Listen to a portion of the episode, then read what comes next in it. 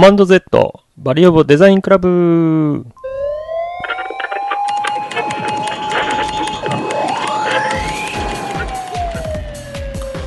はいどうもどうもどうも。えー、2回目の放送になります。えっ、とですね、えー前回なんか、えー自己紹介とかで、えーなんかあんまりデザインに関して、えー時間が取れなかったんですけども今回は、えーがっつりデザインのことを話したいなと思います。えーまあ、の前回、えー話した通り僕はですねグラフィックデザイン、ウェブデザイン、映像のデザイン、まあ、デザインというか編集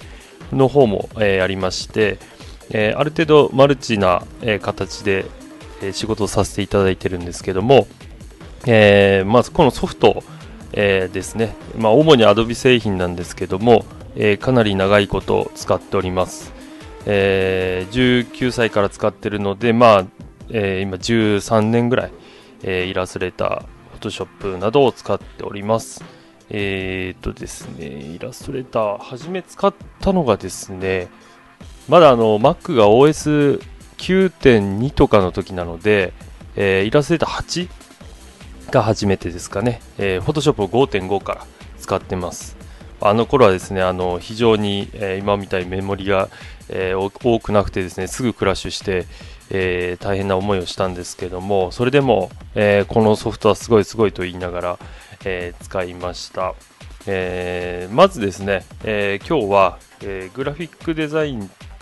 とは、えどんなソフトを使うんだみたいな、えことから、え話していきたいなと思います。えまずグラフィックデザイン、えーなんですけども、もう主に印刷物 DTP のことなんですけども、えー Adobe の、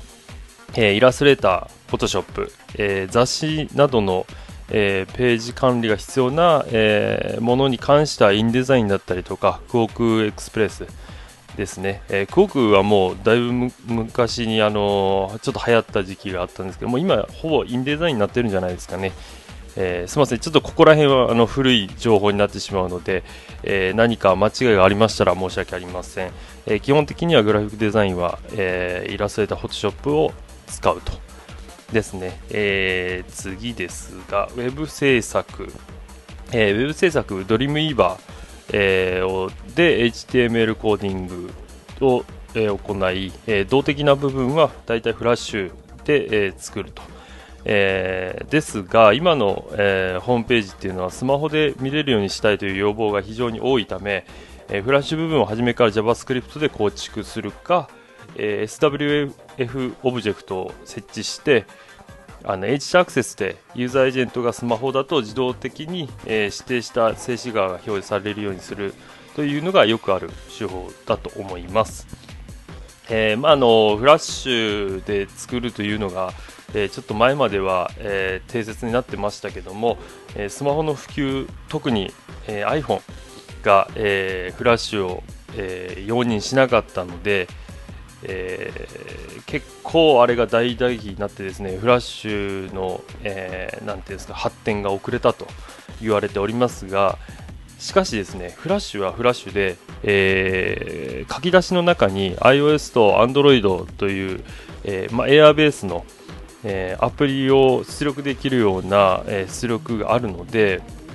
えー結構うまく使えばかなり使えるんじゃないかなと思うんですよね。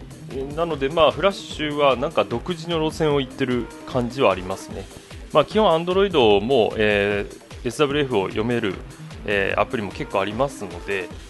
そんなに捨てたもんじゃないなと個人的に思っています。で、この頃ですね、フラッシュ CC からですかね、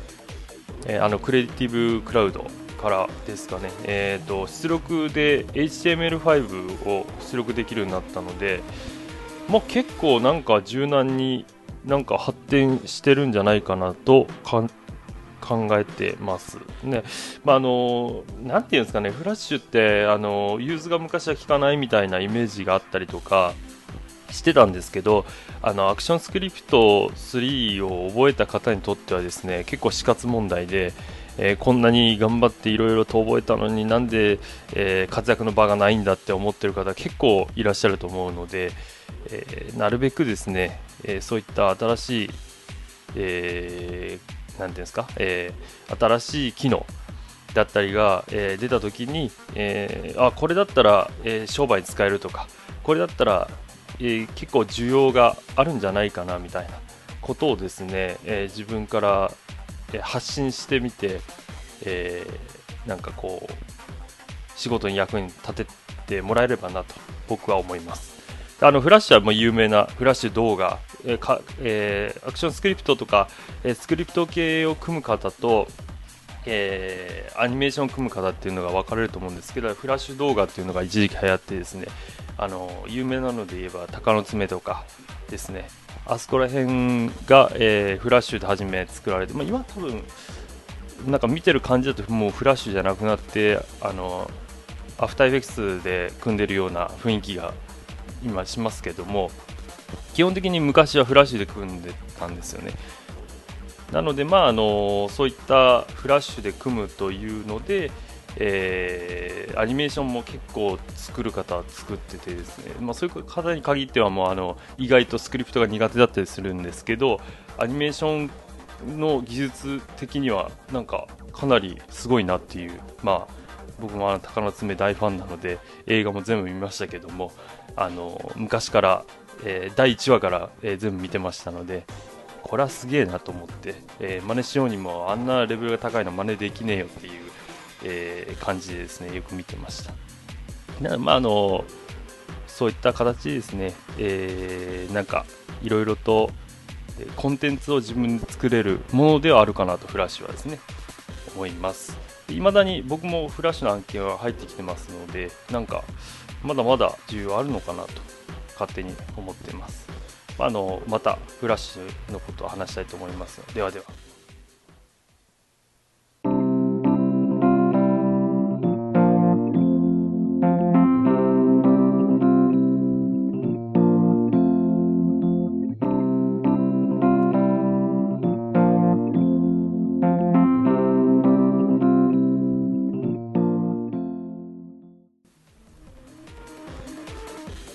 はいはいはい。では、お次はですね、えー、映像ですね。えー、あんまり映像ってですね、なんか、あの、ディープなとこまで、えー、やってる方っていうのはそんなにいないみたいで、まあ、実際お仕事での、えまあ、依頼というのもそんなに言うほどないかなと。この、まあ、ちょっと前で言えば、あの、デジタルサイネージの依頼だったりはありましたけども、えそんなに言うほどないのかな。うん。ですね。えー、まあ、かといって、えー、っとですね、結構あの映像作れると楽しくてですね、えー、まあ、仕事仕事じゃない関係なしにですね、えー、まあ、VJ もやってることもありまして、えー、映像というのは奥が深いと勝手に思っています。えまず、えー、アラ編と言われる基本的な編集は、えー、ファイナルカットプロ、えー、やですね、Adobe のプレミアで組んで複雑なエフェクトをかけたい場合は After Effects を使用します。えー、After Effects はあのプラグインが命なので、えー、まあ、詳しくはフラッシュバックというサイトを見てください。えー、まあ、あのフラッシュバックというもうとてつもなく有名、もう有名というか、あれ以上プラグイン売ってるところって多分ないと思うので、もう結構しょっちゅう見てます。で新しいプラグインがあればあの無料で試せるやつもあるので入れてみたりとかしてます。でですね、えー、まあ、あとは、えー、結構有名な、誰も結構アフターベクス使ってる人で知らない人はいないっていうぐらい有名なですね、アヤトウェブっていう、えー、サイトがあります。これも全部検索したら出てきますので、え検索してみてください。であのアヤトウェブはですね、結構あのあれなんですよ。あの基本的なサードパーティー製の、えー、プラグイン以外、えー、デフォルトのプラグインだけで、えー、ここまで作れますよみたいなのが結構載っててですねプラグインを付け足さなくてもかなりすごいエフェクトがかけれたりするので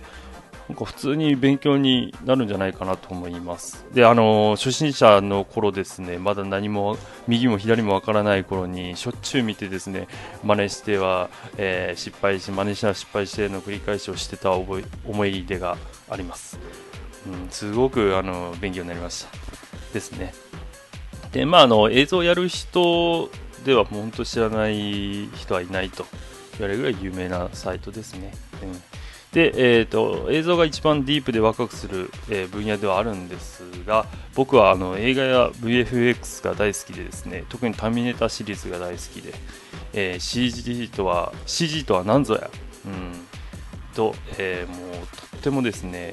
えそのタミネタシリーズを見て思った、えタイプです。で、まあ、子供がいるので、えー、子供番組、えー、とかですね見てもこのシーンは何のソフト使ってんのかなとかどんな設備でモーションキャプチャーしてんのかなとかとてもオタッキーな、えー、視点で、えー、見ています。もうすごいあのこの話するとですね ちょっとあのよくあの同じぐらいの年の子供がいる人には惹かれるんですけど、まあ、あの過去で言えばですねレスキューファイヤーというヒーローものがあったんですがえー、これが非常にすごくてですねあのブルーバック撮影してないのにあの動く主人公のケントが姿とかがバンバンあの切り抜かれた状態で燃えたりするんですよね。もう一体どんだけの、えー、手をかけてんだろうと。で1週間に1回放送されるのに一体どんな編集してんだろうっていうのをですねいつも見ながら感じてました。であのどれだけあの有能な CG デザイナーが裏で徹夜してるのかなとか思いながらですねあの5歳の子供その当時5歳の、えー、子供がですねかっこいいって横で言ってる、えー、横に一緒に見ながらですね制作現場を想像して1人で興奮してましたですね、えー、もう完全にもう変態ですよね。もうそれだけ言うとですね。であの今やってるヒーローもの、えー、仮面ライダーとかえー、プリキュアとか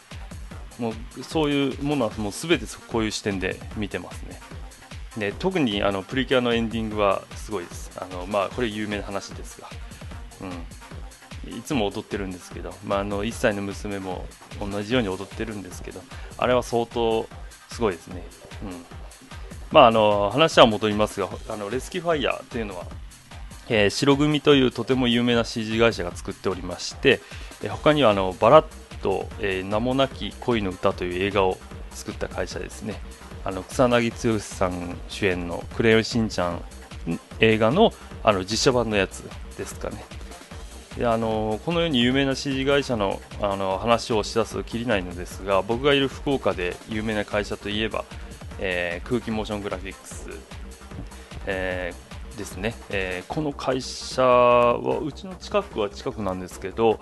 えー、かなりすごくてですね映像作家100人というあの雑誌が毎年発売されるんですけどな、まあ、何年か前の映像作家100人というやつにその会社の中で、えー、8人のディレクターが乗ったという1つの会社で8人のディレクターが乗ったというもう驚異的な、えー、能力を持った会社ですね本当すごいと思います。もうあの僕もここがここの会社もう何も関係ないのに大好きで作るものがですね。もうすごいすごいです。本当にあのパワープロとかですねあのサッカーななんだっけ、えーと、サッカーのゲームとかのオープニングとか作っててですねめっちゃかっこいいんですよね。でまあ有名な CM はもうかなりの数作ってまして多分ああこれ見たことあるこれ見たことあるみたいな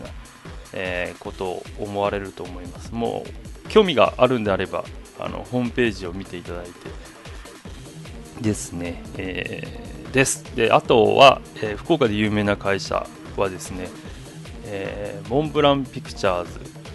とか、えー、フルーティー侍で有名なハッピープロジェクトとかですかね。ここら辺もあの検索すると出てきますので見てみてください、えー、ですね。で基本的に CG、まあ、今言った会社っていうのは CG が強いんですけど CG を作るのはオートデスク社の 3DSMAX マヤでその後の合成編集は、えー、スモークとか、えー、アフターエフェクツで行うのがよくあるパターンですかね、うん、でスモークっていうのが結構複雑でオペレーターがあんまり、えー、オペレーターってそこそれをこう使う人ですねがあんまりいないのでえー、結構使えると強いかなと思います。うんですね。まあ、あの、いろいろとありますので、参考にしてみてください。ではでは。